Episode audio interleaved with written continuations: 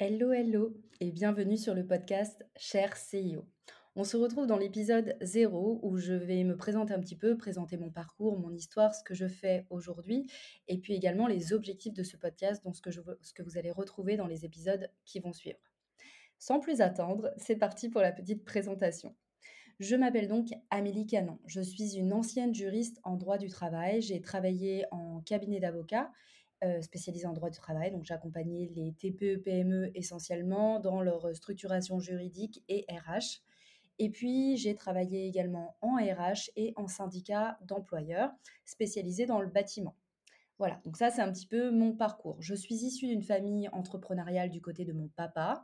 Euh, mon, mon, père était entrepreneur, euh, ma tante, mon oncle et même ma grand-mère à son époque étaient entrepreneurs. Ils sont tous dans le transport sanitaire et j'ai baigné là-dedans depuis toute petite. D'ailleurs, c'est quelque chose que je, dont je parle très peu, mais c'est vrai que j'ai pas mal souffert en fait de, de ce côté entrepreneurial de, de, ma famille et notamment du côté de mon papa, puisque mon papa travaillait énormément. Le travail prenait beaucoup de place et je me sentais souvent délaissée par mon papa. D'ailleurs, mon père me rappelle souvent une phrase que je lui disais quand j'étais petite, c'est-à-dire que je lui disais tout le temps, mais pourquoi tu t'occupes pas de moi? Euh, et euh, mes jeux quand j'étais enfant, euh, c'était d'appeler les chauffeurs, jouer avec le téléphone du travail de mon père et de ma grand-mère. Et, le travail envahissait beaucoup notre quotidien puisque le bureau de mon papa était dans notre maison. Moi, c'était les chauffeurs de mon père qui venaient me chercher, par exemple, à l'école. Et on avait très peu de barrières entre le pro et le, et le perso. donc, voilà un petit peu mon, contexte, on va dire, d'éducation quand j'ai donc j'ai fait des études de droit, j'ai choisi le droit du travail et euh, donc euh, depuis toute petite, je baigne en fait dans le milieu de l'entrepreneuriat, en travaillant en cabinet d'avocat avec euh, un milieu entrepreneurial du côté de mon papa, ensuite en syndicat d'employeurs. J'étais aussi associée de mon papa dans son, dans son entreprise, donc je m'occupais de toute la partie RH. Voilà un petit peu le parcours que je peux vous, que je peux vous expliquer. Moi, j'ai commencé l'entrepreneuriat en 2018. J'ai créé ma société de prestation de services dans le domaine RH. Donc, je me suis euh, lancée euh, à fond. J'étais, euh, enfin, je m'occupais en fait des, des, petites structures, donc des TPE-PME, qui n'ont pas de RH en interne. Je les aidais à se structurer d'un point de vue juridique et d'un point de vue RH.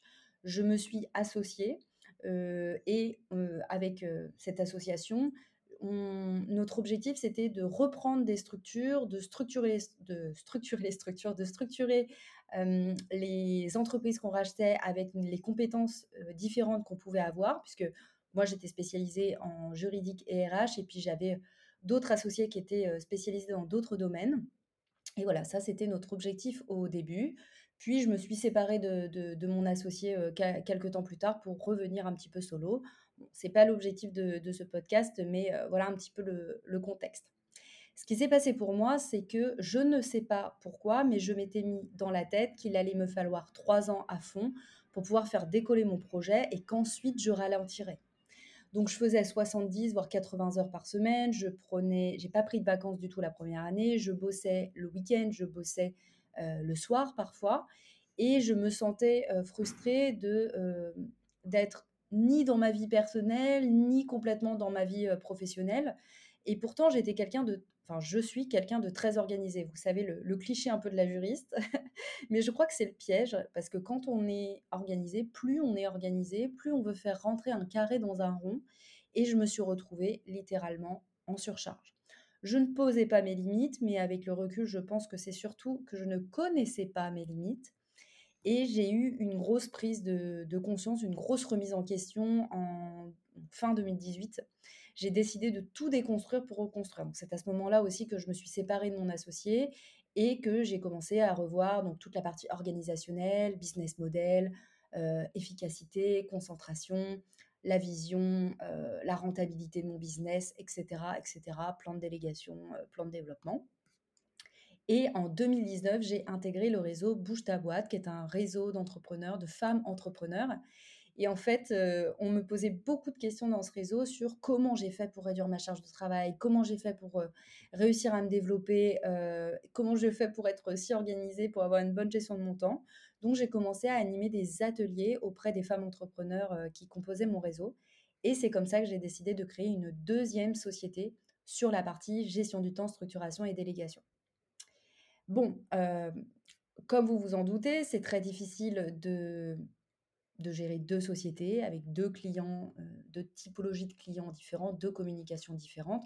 Il a donc fallu que je fasse un choix et j'ai choisi euh, de me consacrer entièrement à la partie gestion du temps, structuration et délégation et de faire progressivement la bascule, c'est-à-dire de, faire à titre transitoire parce que évidemment, vous le savez, euh, on a tous besoin d'avoir une sécurité aussi financière. Donc, il a fallu que j'arrête progressivement mes, mes missions en RH et juridique pour pouvoir me consacrer plus à la partie gestion du temps.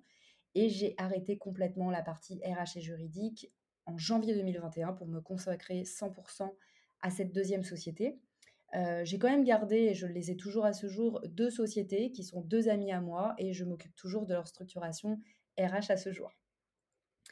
Euh, voilà un petit peu ce que je voulais vous dire par rapport à mon parcours et comment j'en suis, euh, comment j'en suis arrivée là. Je suis clairement une workaholic dans, dans l'âme. c'est ce que j'ai toujours connu, c'est ce que j'ai toujours euh, beaucoup en fait connu par rapport à, par rapport à ma famille.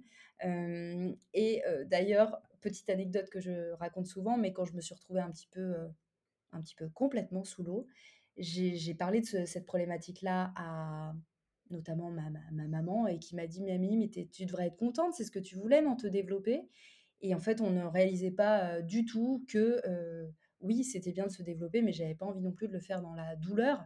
Et en fait, les gens valorisent beaucoup, le, on valorise beaucoup hein, le travail dur, le, fait de beaucoup travailler est synonyme de réussite. Donc, quand on exprime à une personne bah, qu'on on se sent sous l'eau, qu'on travaille beaucoup, pour eux, c'est que vous réussissez. Sauf que moi, je me sentais pas du tout en réussite à cette, euh, à cette époque-là. J'étais, euh, je, me demandais même si j'allais pas devoir arrêter. Je me demandais comment j'allais pouvoir continuer à me développer parce que j'étais déjà à mon maximum en termes de charge de travail. Donc ça, c'est mon histoire. Aujourd'hui, euh, ce, que je, ce que je fais, ce que je, l'activité que j'ai, c'est que je veux que les entrepreneurs prennent leur place et en fait qu'elle n'ait pas à choisir entre une vie personnelle épanouie et un business florissant. Je veux pas qu'elles renoncent à leur projet, je veux pas qu'elles soient fatiguées et épuisées au point de se demander si elles vont continuer dans l'entrepreneuriat ou qu'elles se sentent démunies face à la charge de travail. J'ai donc créé euh, l'Académie du temps pour éviter à ces entrepreneurs de ne pas reproduire les mêmes erreurs que j'ai pu faire L'Académie du temps, c'est un programme d'accompagnement, ce n'est pas une formation en ligne. Et dans ce programme d'accompagnement, nous allons voir des piliers comme la gestion de projet, comme l'organisation, comme la relation client, la vision, la concentration, la structuration, la délégation, etc., etc. En gros, tous les piliers pour permettre à l'entrepreneur de se développer en toute sérénité. Vous savez qu'on a des ressources à notre disposition pour pouvoir entreprendre sereinement, c'est le temps, l'argent, l'énergie et euh, le focus. Ça, ce sont les quatre ressources principales pour pouvoir se développer.